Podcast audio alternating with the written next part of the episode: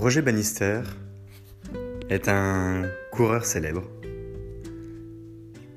Il a été célèbre parce qu'il a réussi à défier l'impossible, il a réussi à défier la science, il a réussi à défier l'imagination.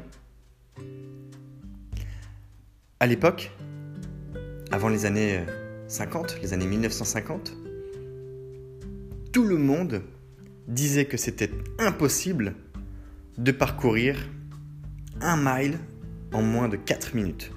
Un mile, c'est 1609 mètres précisément. Un mile terrestre. La médecine, le corps professoral, les athlètes, les coachs, les champions eux-mêmes de l'époque. Roger Bannister est un coureur anglais qui s'est entraîné toute sa vie à courir. Il ne s'est pas entraîné toute sa vie nécessairement pour battre ce record, mais il s'est entraîné toute sa vie pour être le meilleur.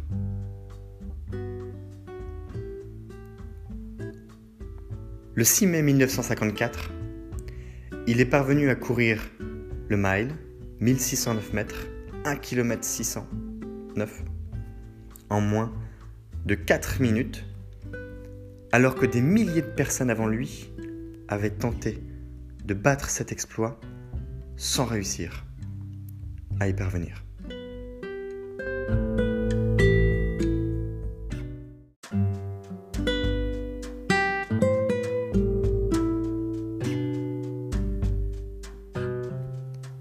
Bonjour, c'est Pierre. Bienvenue dans Les Doigts dans le Miel, le podcast qui appuie là où ça fait du bien. Si je vous disais que je connais le moyen de dépasser la frontière qui vous sépare de ce que vous êtes capable de faire pour aller derrière cette frontière, atteindre des objectifs que vous pensez encore irréalisables. Que feriez-vous? Est-ce que vous me croiriez? Est-ce que vous me prêteriez attention? Peut-être le faites-vous déjà? Quand tout semble indiquer que c'est impossible, il y a toujours quelqu'un pour faire le choix de dire merde à cette loi. Oui, c'est possible. Oui, je peux y arriver. Oui, tout le monde dit que non, mais moi, je peux. Contre vents et marées. Roger Bannister a réalisé l'impossible. C'était scientifiquement démontré avant 1954 que personne, en tant qu'être humain, avec deux jambes, deux bras, une tête et un corps, que personne ne pouvait dépasser cette frontière de 4 minutes au mile terrestre. Est-ce que vous vous rendez compte? C'est comme si je vous disais, dans votre vie, vous ne pourrez jamais gagner plus de 2000 euros par mois. Jamais. C'est pas que vous ne le méritez pas. Vous en êtes incapable. Vous n'avez pas les compétences pour et vous n'êtes pas fait pour y arriver. Merde. Je veux gagner plus. Je veux dépasser cette frontière Ce plafond qu'on m'impose, qui n'est même pas le mien, mais que je subis, puisque on me répète en permanence que c'est un plafond et que c'est le mien. Quelle contradiction. Et pourtant, quand on me répète en permanence que je ne peux pas, quand on me répète en permanence que je n'y arriverai pas, quand on me répète en permanence à moi, à mes amis, à mes connaissances, que je ne suis pas fait pour faire certaines choses, pourquoi est-ce que je penserais différemment?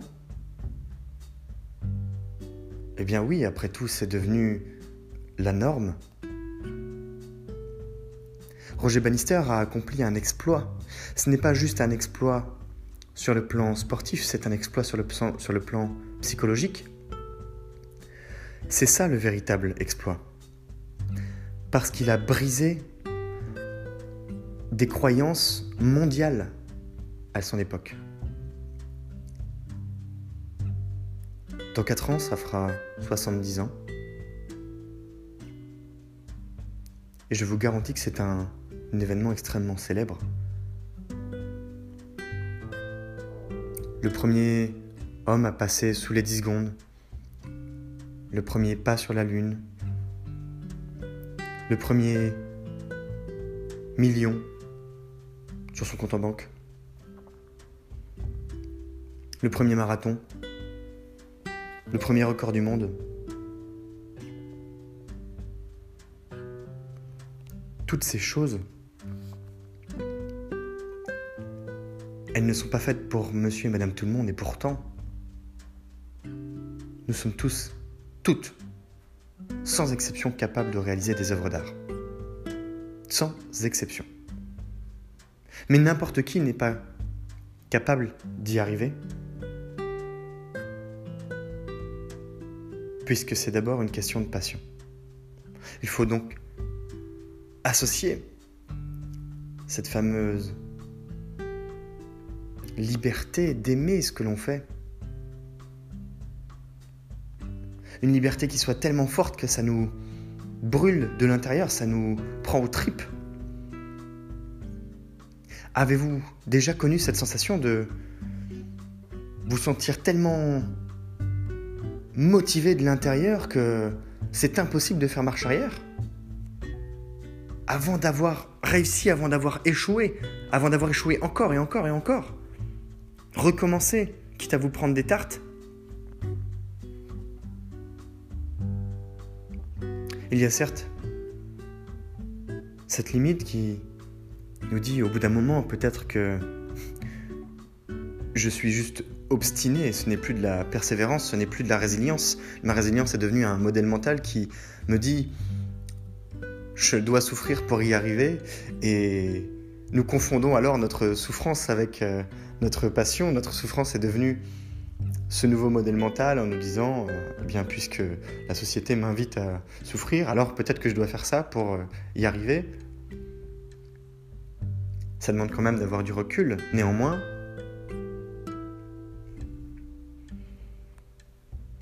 on ne bat pas un record du monde parce qu'on est motivé par l'argent. C'est une récompense. C'est un des moyens de négociation abordés dans l'épisode d'hier pour arriver à atteindre ses objectifs, pour dépasser un objectif pour aller chercher un but plus puissant encore que l'objectif.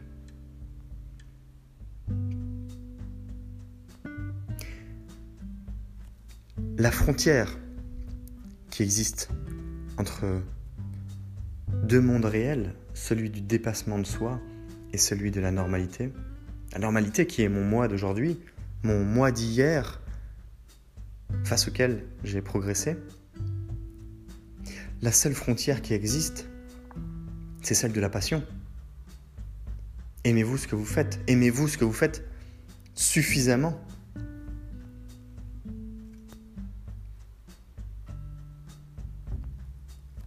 Cette personne qui faisait du crochet, qui a battu un record du monde, qui a habillé des hôpitaux, des rochers, dans l'épisode d'hier. Cette personne qui traverse la Manche à la nage, dans l'épisode d'hier. l'épisode déblocage. C'est une personne passionnée. Une des jeunes sportives françaises, Marine Leleu, fait des choses incroyables. Elle le fait par amour de son univers. Elle a des records. C'est devenu la plus jeune athlète à terminer certaines épreuves au monde. Ne serait-ce que la terminer. C'est même pas remporter un titre. C'est juste arriver à finir.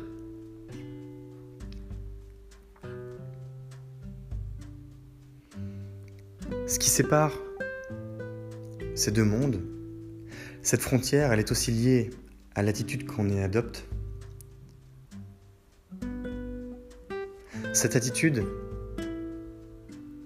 c'est nous, c'est le comportement que nous avons au quotidien. Est-ce que je fais en sorte de me donner les moyens d'aller chercher ce que je veux Est-ce que ce que je veux, je l'aime suffisamment pour le prendre? En cela, c'est une frontière. En cela, c'est une frontière parce que ce n'est pas forcément ce que nous avons appris à faire.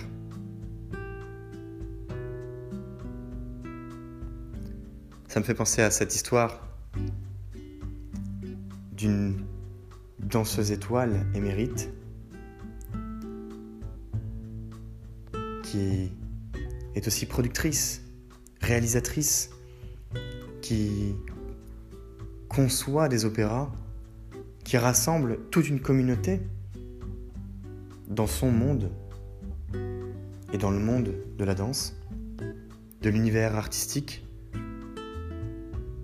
D'ailleurs, cette communauté s'est agrandie avec le temps, hein, des danseurs aux musiciens, aux acrobates, aux auteurs, Elle raconte, et je ne vous donnerai pas son nom parce que c'est une légende, même si c'est une légende vivante, elle nous raconte que quand elle était petite, c'était une enfant turbulente. Turbulente parce qu'elle ne tenait pas en place. Et son maître d'école la punissait sans arrêt. Son maître d'école était insatisfait d'elle. Elle lui pourrissait un peu son quotidien, il faut dire, puisque à bouger sans arrêt, elle déconcentrait la classe. Ses copains, ses copines préféraient la regarder elle et interagir avec elle, qui s'amusait, qui bougeait, qui se dépensait pendant ces journées où il fallait rester assis sur une chaise plutôt que d'écouter leur professeur d'école. Alors, après de nombreux allers-retours entre sa mère et le maître d'école, elle fut emmenée chez un psychologue. Votre enfant est perturbé, il va falloir la diagnostiquer et nous verrons ce que nous pourrons faire ensuite. Il y en a combien des enfants comme ça aujourd'hui? Beaucoup. Il y en a combien des adultes qui ont été des enfants comme ça aujourd'hui? Beaucoup. Mais l'histoire ne s'arrête pas là. L'histoire continue parce que le rendez-vous entre le psychologue et la maman de notre euh, petite fille prend une tournure originale. La maman explique ce qui se passe au psychologue, le maître d'école, son insatisfaction, la turbulence de sa fille. Et d'ailleurs, à la maison, c'est pareil, elle est excitée, elle a du mal à se concentrer. Et clairement, ça a des conséquences, des répercussions sur ses notes. Et elle s'inquiète déjà pour son avenir alors qu'elle n'a que 6 ou 7 ans.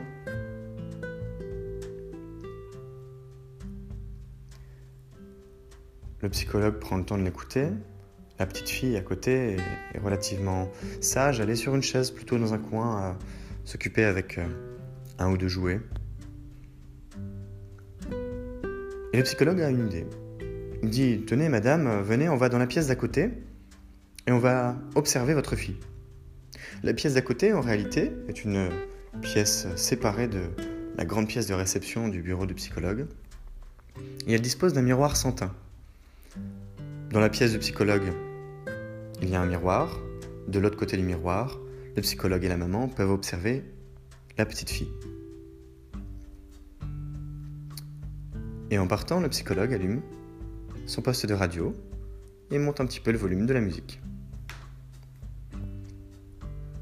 S'écoule 10 minutes La petite fille euh, a été prévenue et continue de s'amuser avec quelques jouets, mais commence à sentir euh, un peu d'ennui, pourquoi pas une vague, une sensation étrange remonter le long de sa colonne, vers sa nuque, la faire frissonner, la faire bouger les épaules.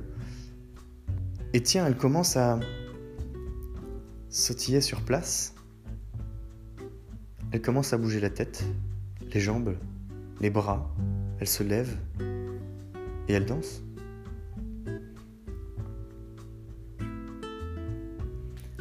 Elle danse. Le psychologue regarde la maman et lui dit tout simplement Madame, votre petite fille n'est pas turbulente, c'est une danseuse.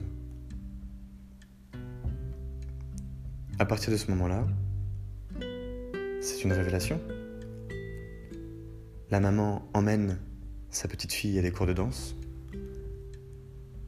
et elle transformera le monde du spectacle par amour de cette discipline,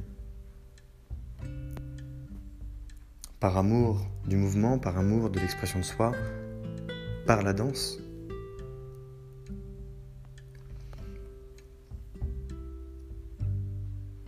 Si ce psychologue n'avait pas existé, si la situation avait été différente, peut-être que notre petite fille aurait terminé dans un bureau, à mourir d'ennui. Il y a tout un tas de figures que l'on peut envisager. D'ailleurs, peut-être que dans d'autres circonstances, notre petite fille qui est devenue la reine du spectacle aurait pu être la reine des chiffres et de la compta sur un fichier Excel. Il y a des championnats du monde de fichiers Excel et des prix qui sont remis. Il y a des championnats du monde de Tetris, des championnats du monde de jeux vidéo, des championnats du monde de lancer de bigorneau. Il y en a pour tous les goûts, pour toutes les couleurs.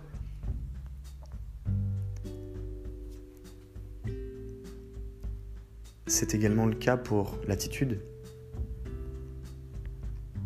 Se laisser porter, se laisser consumer, c'est observer la frontière et regarder le mur se construire. Regarder un mur se construire petit à petit, devenir infranchissable. Mais ce mur a toujours existé, ce qui change, c'est la perception qu'on en a. Ce qui change, c'est la dureté de notre propre regard par rapport à ce que nous sommes capables de faire. Et plus ce mur grandit, plus nous nous sentons médiocres, mauvais, incapables, insatisfaits de nous-mêmes, coupables.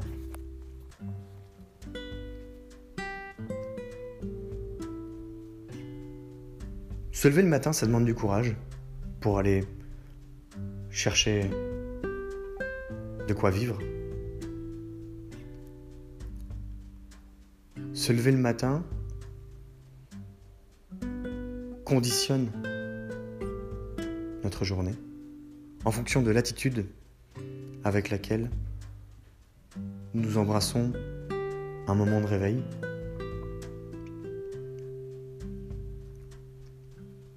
Lorsque Bannister détruit la frontière aux yeux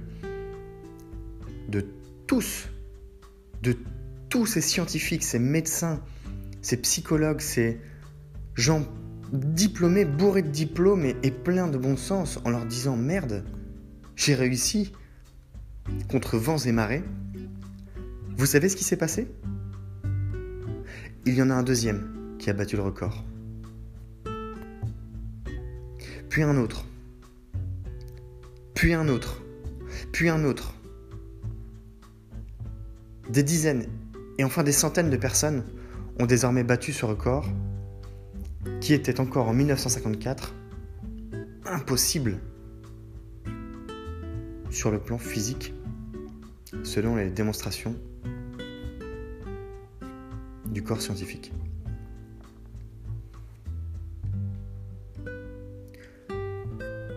Ce n'est pas un tir au fusil sur le monde scientifique, puisqu'il se passe exactement la même chose dans ce monde-là.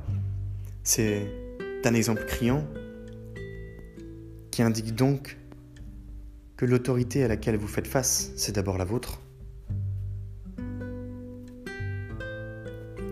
Que la croisée des mondes, quand vous y faites face, révèle des incohérences. Vous êtes rattrapé par vos différences, les différences qui vous entourent, entre le monde qu'on vous présente, le monde en général, le monde dans lequel vous vivez, le monde que vous vous êtes construit.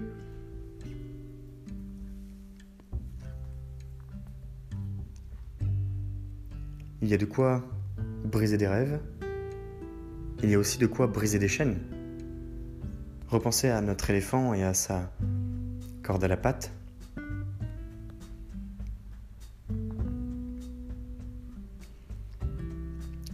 L'effet Bannister est une illustration de ce que nous ne pouvons et surtout de ce que nous pouvons faire quand on se dédie à une tâche particulière. Et c'est d'abord par amour, parce que sans amour, pas de raison. Ce qui est à la fois une image très contradictoire et pourtant pleine de sens. Quand on aime ce qu'on fait, on l'aime de façon inconditionnelle. Et il y a différents degrés d'aimer une chose. Alors, ma question est la suivante. Y a-t-il une chose que vous seul aimez faire, que vous pourriez le faire tous les jours, du lundi au dimanche, du mardi au lundi, du mercredi au mardi, de janvier à décembre, pour lequel vous ne vous sentiriez pas épuisé, pour lequel vous serez capable de passer de longues soirées, voire même de longues nuits.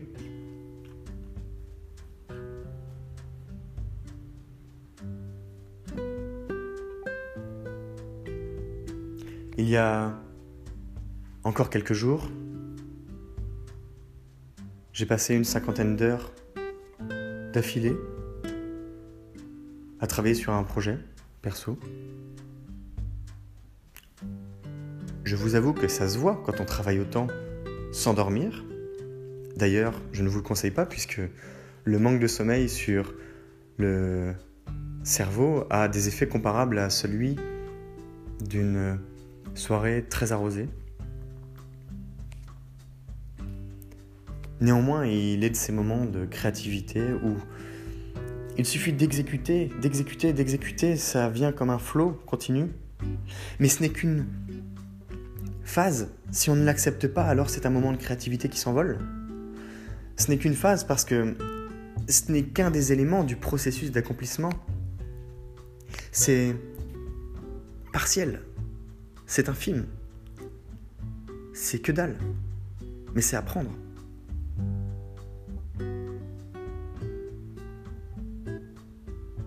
On peut aussi faire du 7 heures de boulot tous les jours de la semaine et, content de partir en week-end.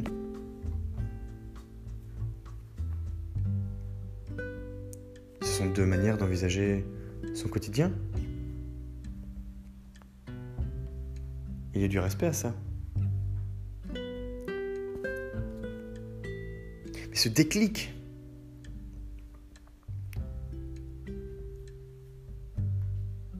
y a-t-il un truc qui vous fait vibrer beaucoup plus fort? Comment fait-on pour aller le chercher? Faut-il reprendre des études, démissionner, déménager, partir à zéro? Quels sont les efforts qui sont à faire pour aller chercher de tels résultats Pour se laisser vivre non plus comme on l'apprend à l'école, comme on l'apprend en société, mais vivre avec ses tripes, avec les règles, et non pas en subissant les règles. du monde qui nous entoure, en les comprenant, en les découpant, et en allant chercher une seule chose, briser la frontière, repousser l'horizon.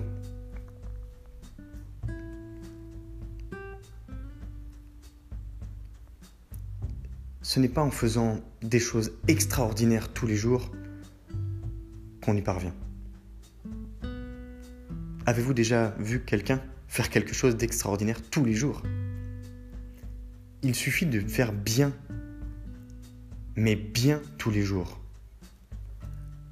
Et c'est ce il suffit qui n'est pas apprécié à sa juste valeur.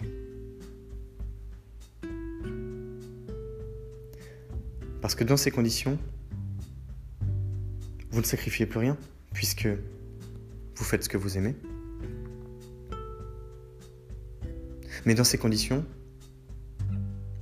on vous tire de tous les côtés, parce que pour d'autres, ça représente beaucoup de sacrifices, et que la projection des autres sur nous ne nous met pas dans le même camp. Et ça peut être compliqué à gérer.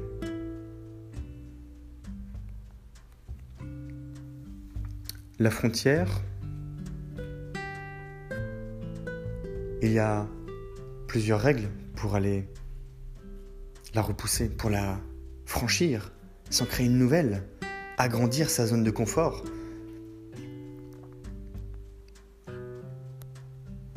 Et à nouveau, je repense à l'épisode précédent sur les blocages.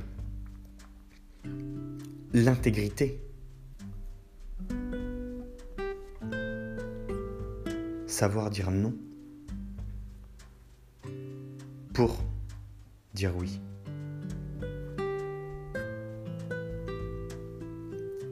Sur ces belles paroles, je vous invite à réagir sur encore, où il suffit de communiquer un message vocal de moins d'une minute pour que je puisse l'intégrer dans un épisode prochain, de manière à interagir ensemble. Je vous invite à suivre, liker, partager la page Les Doigts dans le Miel sur Instagram, où vous pouvez également communiquer avec moi par message privé ou encore en commentaire. Pour réagir, pour me dire Tu racontes des conneries pour me dire que vous êtes d'accord, pour me donner des exemples de ce que vous faites en permanence, non pas pour sortir d'une rat race comme la légende le veut sur Instagram, mais pour vous accomplir, pour vous épanouir, avec une plus grande liberté et plus d'épanouissement en permanence. C'est Pierre, Les Doigts dans le Miel, le podcast qui appuie là où ça fait du bien. Belle journée